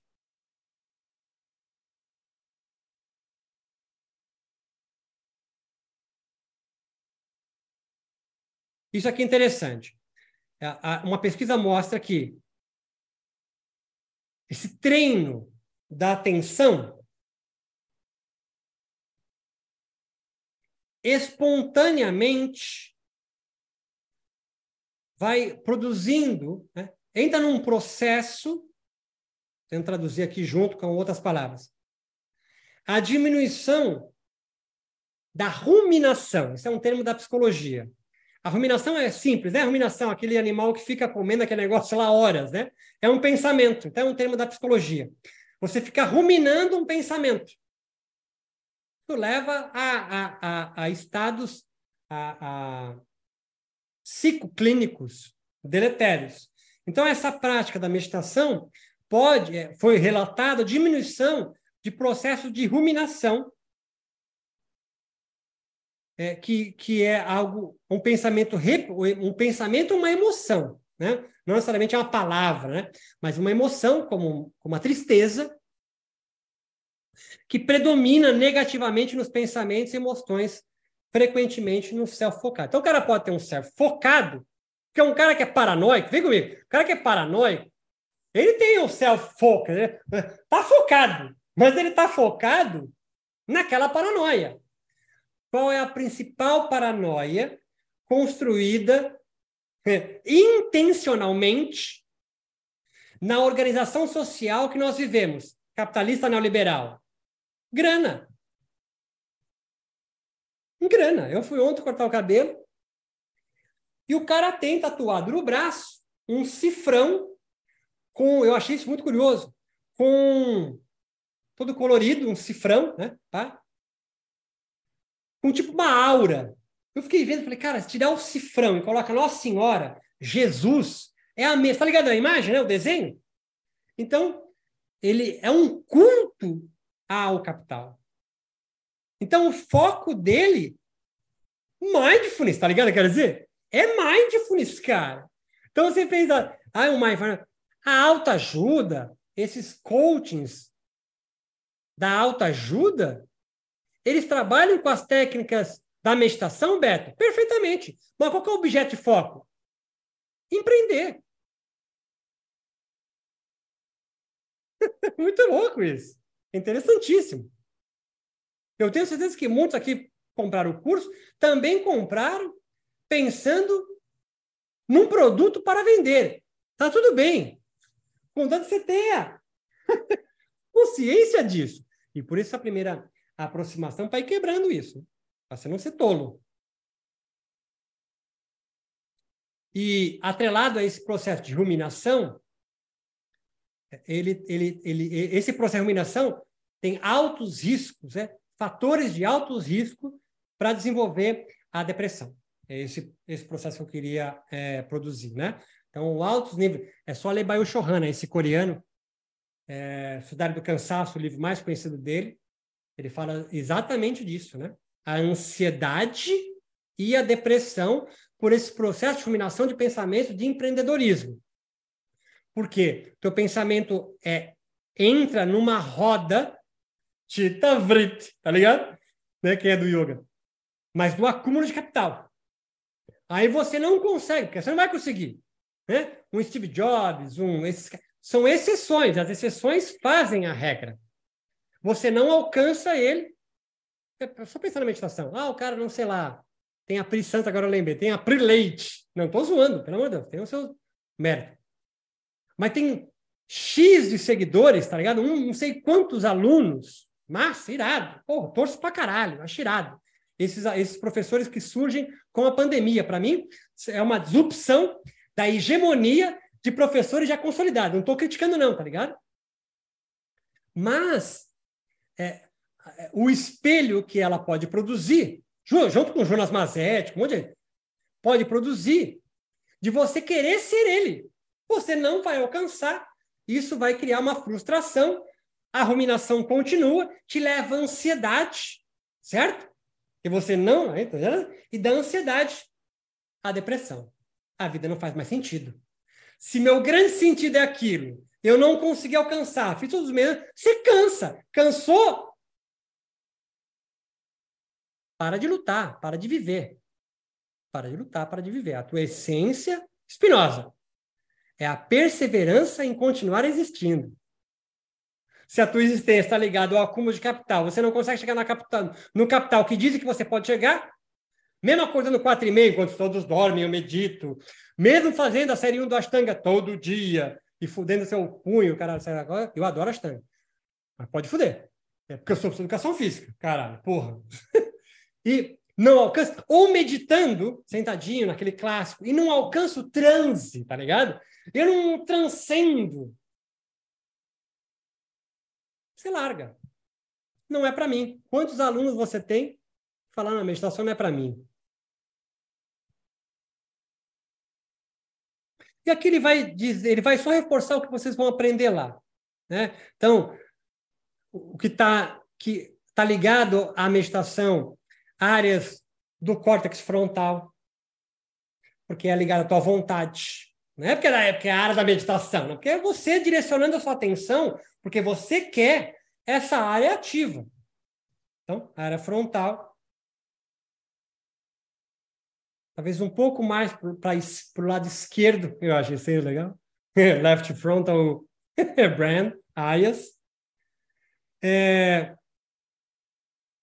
esse redirecionamento da sua atenção para a escolha de um objeto meditativo pode ativar a manutenção da atenção sustentada no objeto. É um treino.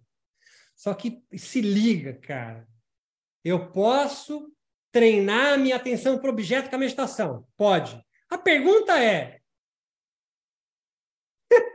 depois da prática, a sua atenção treinada para o objeto vai para qual objeto? Se é para meritocracia, se fudeu. Entenda porque o capitalismo produz e mais e mais e mais numa progressão geométrica professores de meditação.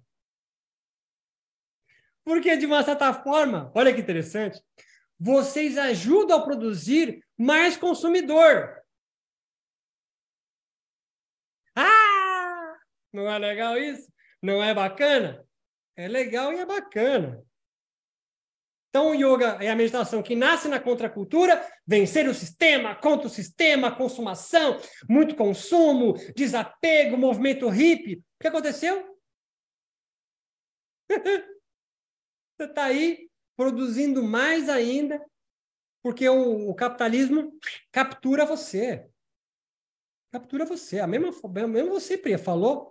Pô, mas eu, professor, você fala tudo isso, eu acho irado, mas na hora que eu vou dar aula, a galera que compra a minha aula que é isso que eu sei que é falso. E agora? Se vocês chegarem nisso até o final do curso, irado. Não tem resposta. A resposta vai ser construída durante o rolê. Porque se eu ditar para você como deve ser, me tornei um sacerdote, um mestre.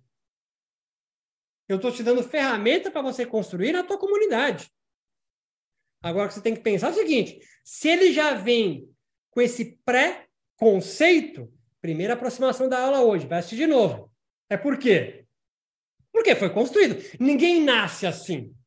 Não é natural de bebê imaginar a meditação para a meritocracia. É uma construção. Quem constrói? Você. Então você fala, mas quando eu cheguei já estava assim. E agora? Vai romper ou vai continuar? Oh, mas só tem essas duas opções? Não, Beto. Não tem um leque gigante. Nós não temos só o capitalismo ou o comunismo, tá ligado? E o comunismo nem é uma coisa, tá ligado? É infinitas possibilidades, mas te fazem acreditar que só há uma. E só há uma.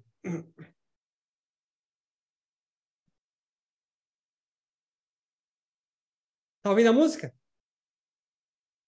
Tá ouvindo música, não? Voltei? Voltei? Tô junto? Tá me ouvindo? Me ouve? Nunca saiu. Não, tá bom. Aqui eu, eu falei, a Alexa ligou uma música e eu não estava ouvindo mais nada. Abriu a música aqui no Apple Music.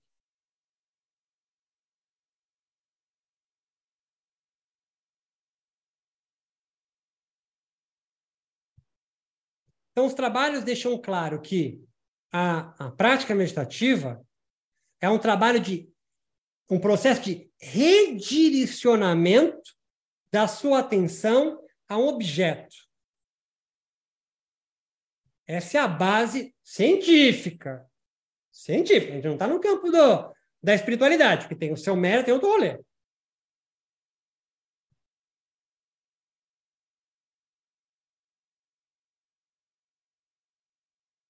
E aí, novamente, a, associação entre o córtex pré-frontal e o giro cingulado e a sua conexão com o tálamo.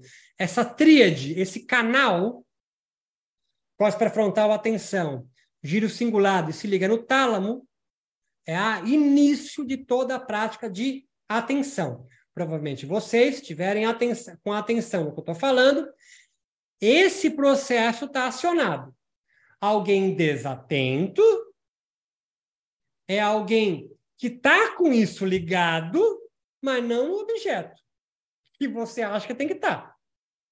Por exemplo, tá um moleque numa aula de matemática, aula chata pra caralho, o cara quer ser poeta, e o professor de matemática está ensinando equação de segundo grau. O professor fala: Você está com déficit de atenção, garoto. Na verdade, ele está com a atenção dele, mas não para a aula. Está me acompanhando? Ele está com atenção para outra coisa. Isso é um cenário. O outro, bem mais comum, porque nós estamos sendo treinados desde o início na escola, na empresa, no hospital, nos cursos de yoga, a valorizar aqueles corpos que conseguem fazer várias coisas ao mesmo tempo. Me acompanha? Então eu sempre digo que a meditação ela é revolucionária por natureza, porque ela faz uma sociedade capitalista, neoliberal, que treina todos a fazer muita coisa ao mesmo tempo, porque aí produz mais. Então provavelmente tem alguém aqui, não vocês, mas alguém vai assistir depois aqui, me ouvindo, mas está lavando louça, ou está mexendo aqui no Instagram, vendo mensagem. Ah, mas eu consigo irado, mas tranquilo. Mas tenha consciência que essa atenção multifocada, multitasking, também não é natural. Isso é um treino. E a meditação exige o unitasking. Você treinar a atenção numa coisa só. Mas qual o sentimento que produz o unitasking, Karenina? Estou perdendo alguma coisa que está acontecendo exatamente agora. E eu não posso perder isso. Isso é doentio. Produz doenças psíquicas. Porque até esse pensamento, caralho, eu tô aqui uma hora me ouvindo assim, retardado falar com fundo branco atrás, no qual poderia estar fazendo mais coisas. Estou perdendo tempo. E tempo é dinheiro, certo? Frases está construído no teu corpo isso.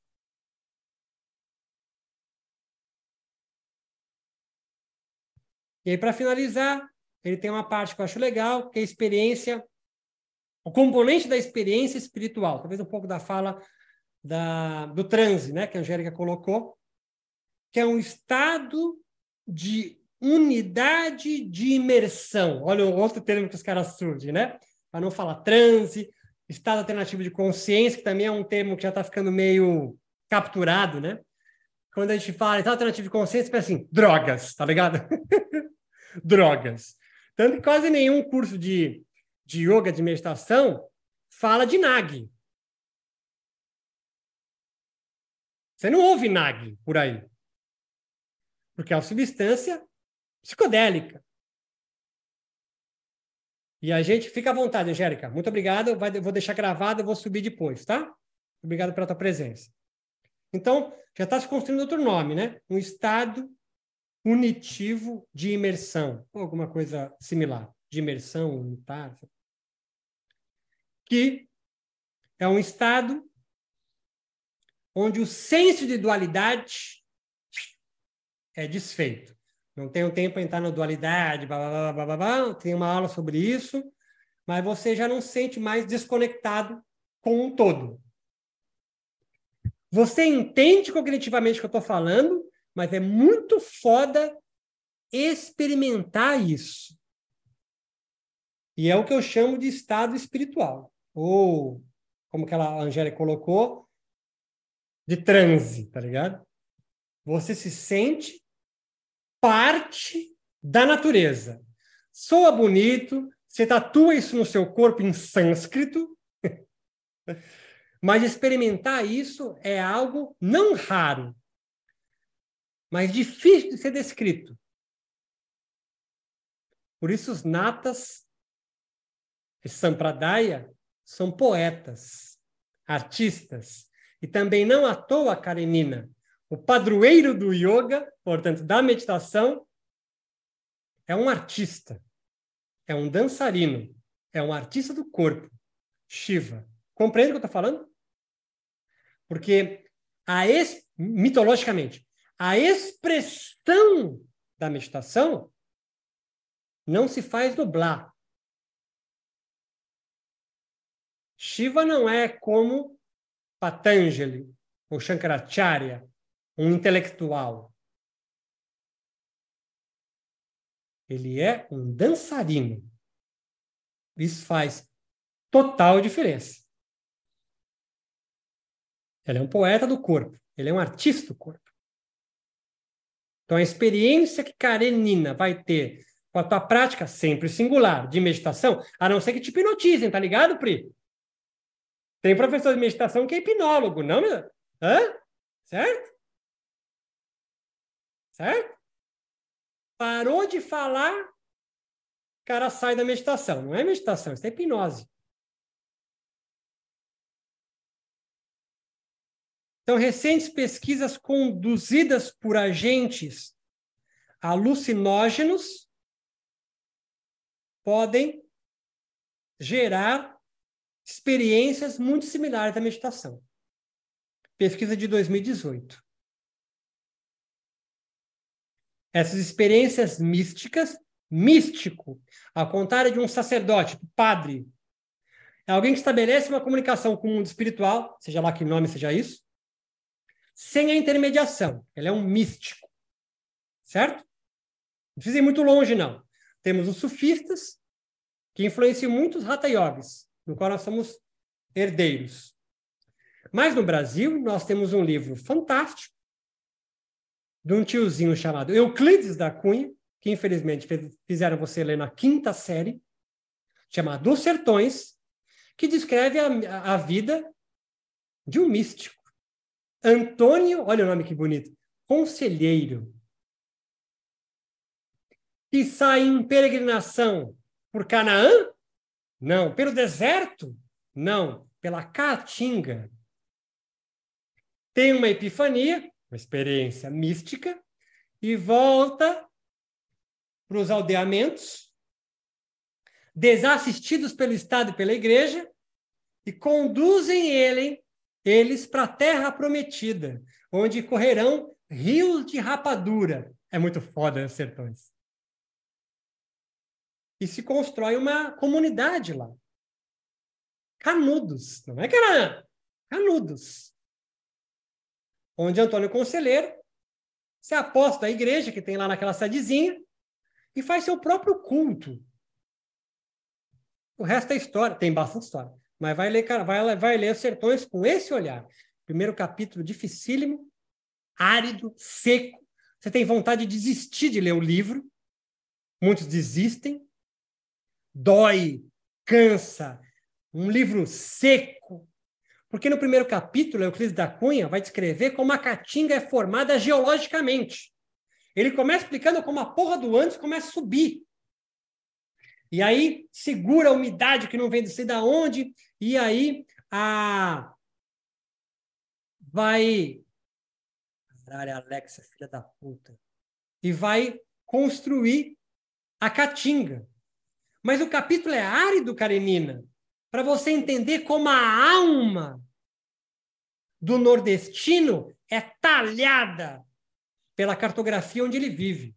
E você vai entender como Antônio Conselheiro surge como um profeta daquele povo. É muito foda. É muito foda. Dá para pensar num povo paulistano a partir dos bandeirantes filho da puta motherfuckers. Você vai entender porque o capitalismo prospera tanto em São Paulo, a capital do trabalho. Era um monte de filho da puta. Bandeirante que ia desbravando, escravizando indígena e o caralho. Eu sou paulista.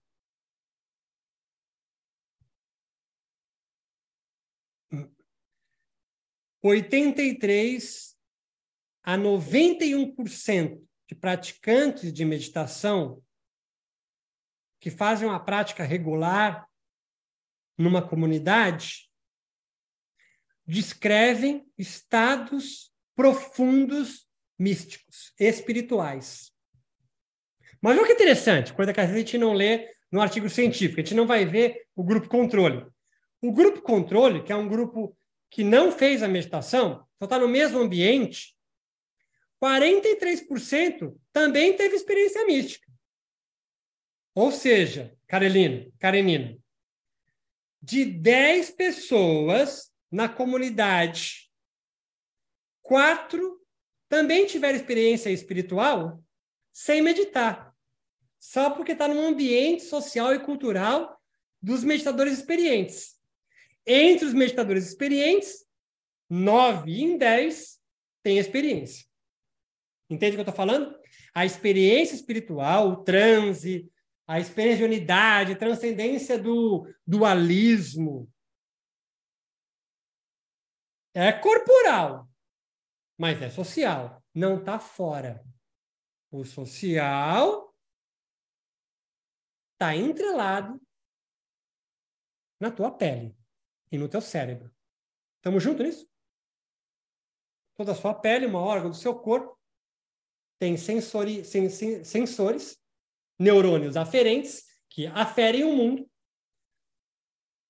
Neurônio, só pela medula, vai para o cérebro e integra.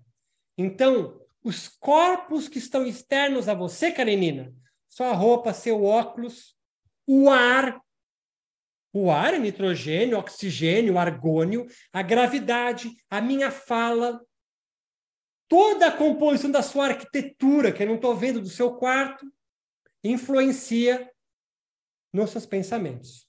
Estamos juntos nisso? E, obviamente, você, que é um corpo, vai influenciar também no ambiente onde você está. Não tem como separar.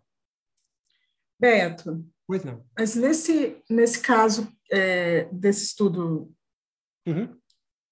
quatro, quatro em dez que não estavam praticando a meditação tiveram estados é, espirituais. Relataram Do... naquele ambiente também ter estados espirituais. Só de estar tá lá. É, o que são esses estados, ah, assim, para uma ah, pessoa ah, que, que é não está ali? Ah, depende. Ele não descreve aonde eles estavam.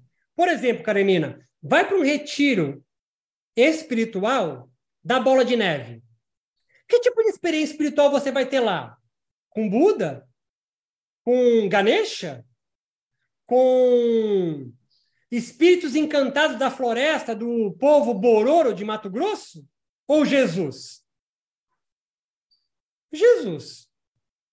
Porque se você tiver, se você incorporar, vem comigo, num retiro de final de semana do Bola de Neve, que é neopentecostal, o tiriri, vão te exorcizar. Porque essa não é uma. Vem comigo. Não é uma experiência espiritual autorizada por aquela comunidade. Vai no retiro Vipassana, 21 dias. Incorpora, incorpora, incorpora, incorpora um caboclo. A reação vai ser muito similar, Karenina. Eu já fui em vários, mas em uma das é, rituais do Santo Daime, que é bem cristão também, nunca rezei tanta Ave Maria, Pai Nosso, Salve Rainha, no qual um das pessoas também teve uma incorporação de algum orixá, que eu estava bem louco, não fui nem me preocupei em saber quem estava acontecendo, e rapidamente os fardados o retiram do local,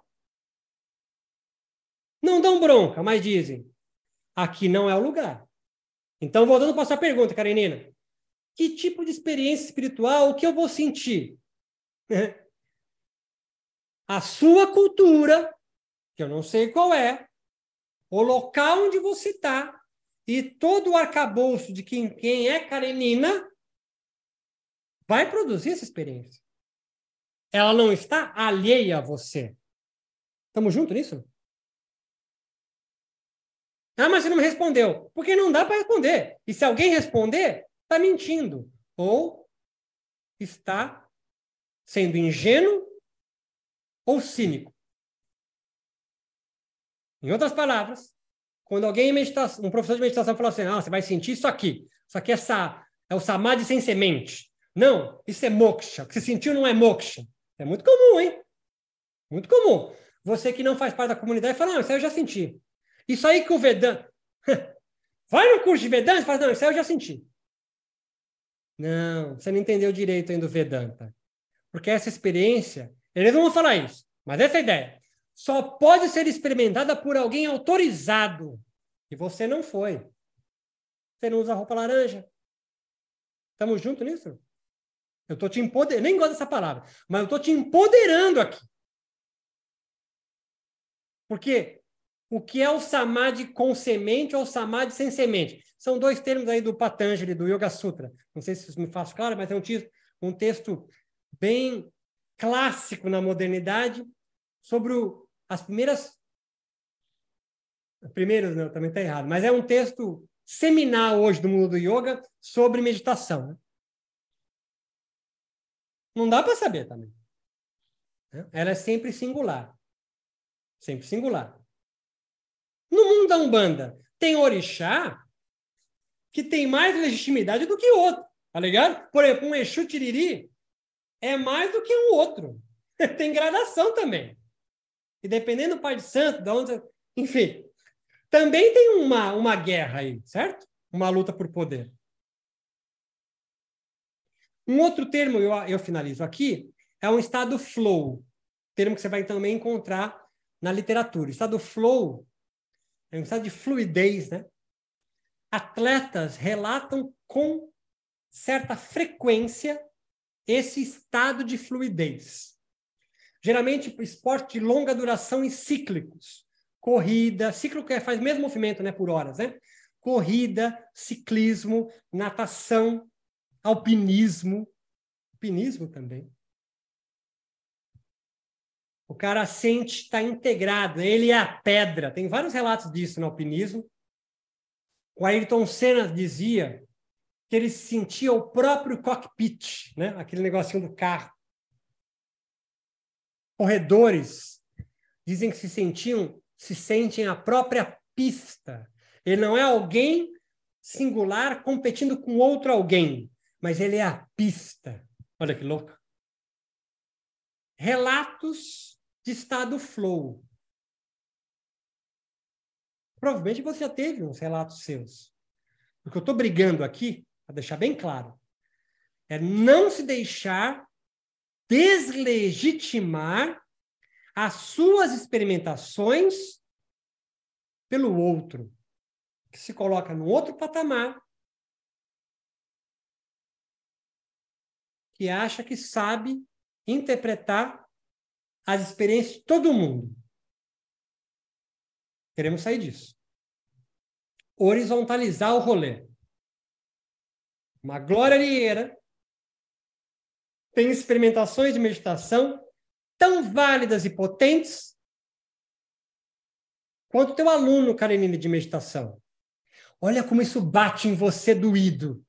Hã? Olha como bate doído em você. Quer dizer, Beto, que o meu aluno começou a meditar ontem.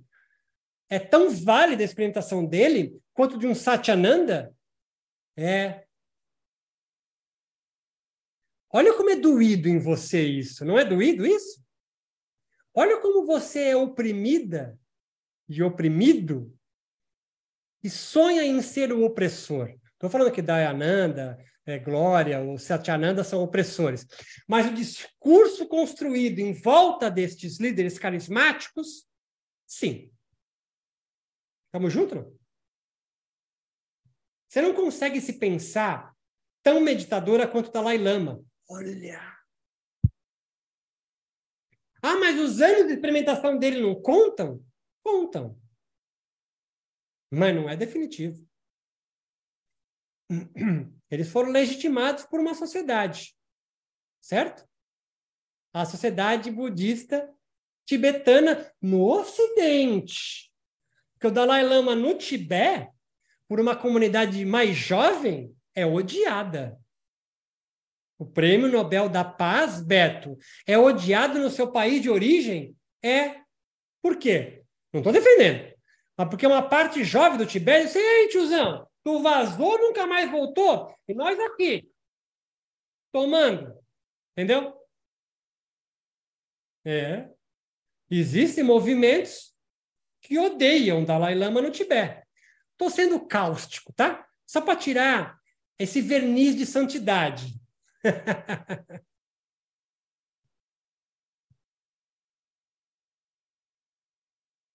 Abro para vocês, meus queridos. Para quem está assistindo depois, escreve embaixo no vídeo. E vocês quiserem contribuir, fique à vontade, essa era a minha exposição. Dar um panorama do curso, mostrar as camadas que estão na infraestrutura, que não vai aparecer na aula. A primeira, a primeira camada é que eu falo sobre a epistemologia do sul, ou seja, epistemologia do norte, do, do mapa mesmo, tá ligado? Estados Unidos, Canadá, Europa, dominante na interpretação dos saberes, das epistemes, das sabedorias dos povos colonizados do sul, porque eles não roubaram só é, é, minérios daqui, certo? Madeira e, e vegetais, né? madeira, ouro e prata. Roubaram também nossos saberes. A partir do momento que eles saem do pressuposto que nós somos primitivos, totêmicos, olha aí, Freud. Um cara da Europa lendo. E interpreta o que a gente sabe, coloca a gente numa posição subalterna de colonizado do nosso próprio saber. Não é interessante isso? E na segunda camada é a discussão sobre a legitimidade das nossas próprias experimentações. E eu aqui dei um panorama em mais ou menos uma hora de uma meta-análise publicada num livro de 2022, super recente, sobre as pesquisas da neuro, da psicobiologia, né, ou da neurociência, da neurobiologia da meditação. Era isso que eu tinha para expor. Espero ter contribuído. Vocês fiquem abertos para fazer algum tipo de colocação de algo que não tenha ficado muito claro, ou como bateu em você, vocês podem expor rapidamente aqui como vocês preferirem. Fiquem à vontade. Essa é uma oportunidade que vocês têm aqui comigo. Beto, deixa eu fazer uma pergunta para você. É, eu nem sei se, não sei se você vai saber também. Eu, além de, de yoga, também eu sou bandista e, e ayahuasqueira, né? Então, eu vivencio esse processo meditativo aí dessas três formas. Hum. Tem, é, e eu posso dizer, né, que tem experiências similares, né, que eu vivo algumas experiências similares, mas elas nunca são iguais, de fato. E, com certeza, dentro da ayahuasca, é, são as experiências mais intensas e mais fortes que eu tenho de, de meditação, assim, né? É, óbvio, é meio claro, e né? óbvio, né? porque uhum. tem um enteógeno ali agindo no meu organismo. Uhum. Aí, é, depois que eu estava assistindo as aulas aqui, aí você falou sobre o NAG, né? É, eu fiquei pensando assim, tipo, o DMT, uhum. ele... É muito ele análogo ao, ao NAG. É, ele, mas uhum. ele, ele, tipo, de alguma forma ele estimula essa produção? Tem alguma Não, não, assim? o DMT é análogo, significa o quê? Que ele produz Bom, experimentações muito similares ao NAG. Qual a diferença? Microdosagens. O NAG é secretado quanto mais experimentação você tem na meditação, uhum. e quanto, claro, mais o ambiente se torna sagrado para você. Tem Sim. muita gente que medita anos no Brasil e quando vai para a Índia tem aquela epifania, porque a Índia uhum. tem todo um mistério construído em você, certo? Uhum. É a uhum. mesma coisa você tomar daime em casa com os uhum. colegas ou numa rave e no ritual do daime, da barquinha da união do vegetal. Uhum. Vai produzir experimentações diferentes. Agora, o DMT é análogo ao NAG. Um é uhum. exógeno, outro é endógeno, só que ah, toma... eu já tomei uns copos de, porra, de parecia de, Saudade, né? de açaí, né? E bem grosso. E a meditação, a gente pode comparar, comparar a uhum. microdosagens, tá ligado? Uhum. De algo similar ao DMT. Não é igual. Que é do NAG. São microdosagens, certo? Ah, quando é secretado? Não dá para saber.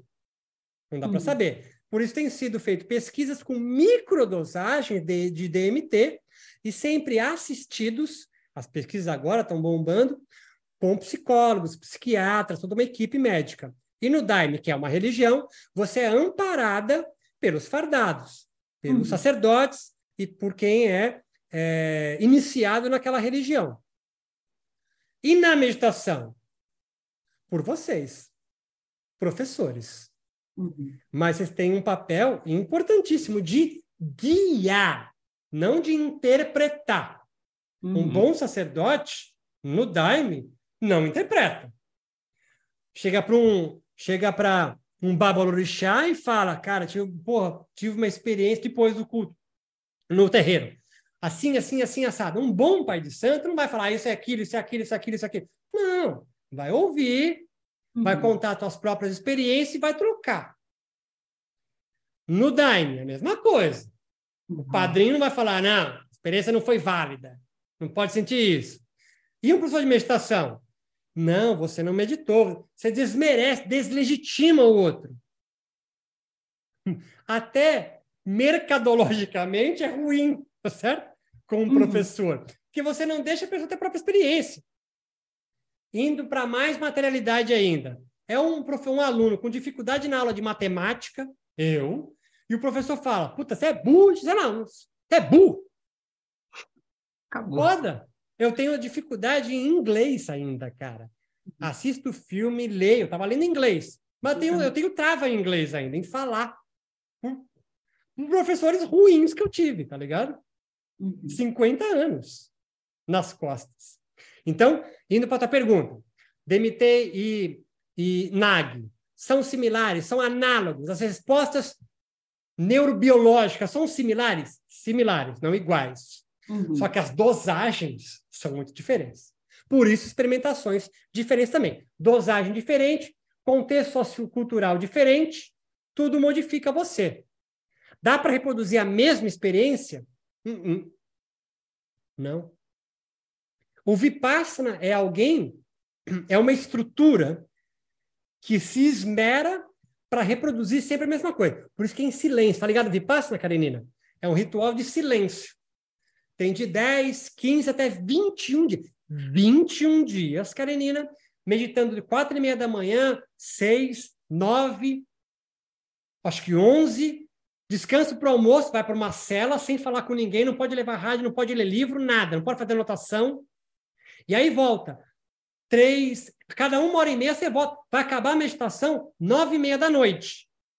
21 dias. Silêncio. Experimentações são iguais lá? Claro que não. Mas ele tenta reproduzir o mesmo método. Daime é igual. Cruzeirinho. Você vai cantando. Não é para trocar ideia com o outro. União do vegetal. Eu acho que eu, não é, eu sempre confundo o vegetal com barquinha. Senta numa cadeirinha, acho que é esse, né? E fica ouvindo musiquinha, sem falar com ninguém, deitado. E olho fechado. É foda olho fechado. olho fechado não dá, é foda. O cérebro torce. Uhum. E ouvindo musiquinha tipo Fafá de Belém, Roberto Carlos, Gal Costa, horas. Você entende o que eu estou falando? É, processos de introspecção, em geral, tentam reproduzir a mesma. Olha a missa! É o mesmo padrão, cara. Tá entendendo, Karenina? Pense na sua aula de, de meditação. Provavelmente você também tem o mesmo padrãozinho. Não é ruim isso é que você tenta diminuir as variáveis, tá ligado? Para conseguir ter um controle daquilo lá. Você também produziu isso. E é irado. Reduz um pouco as variáveis para que as experiências possam ser produzidas meio que meio numa certa uniformidade, mas sempre variável.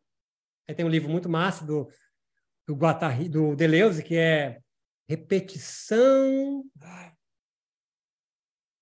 esqueci repetição e variável, alguma coisa assim. Depois eu... Repetição e diferença. Repetição e diferença.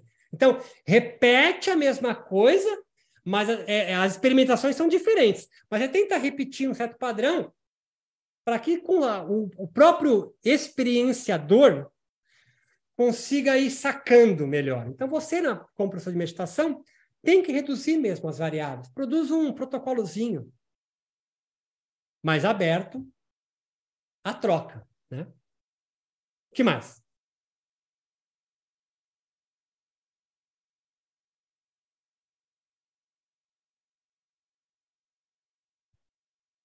Tudo bem, Karenina?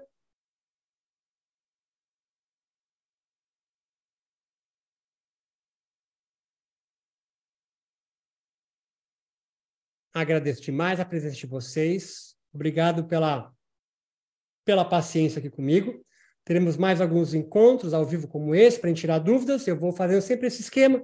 Faço 45 a uma hora e meia de aproximação de alguma de algum de algum tema que não está na superestrutura do curso, está nas camadas que eles atravessam, para suscitar em vocês um novo olhar para assistir às aulas. É isso a ideia. Até reassistir algumas aulas, talvez seja interessante depois dessas a aproximações. E fico sempre aberto para perguntas de vocês.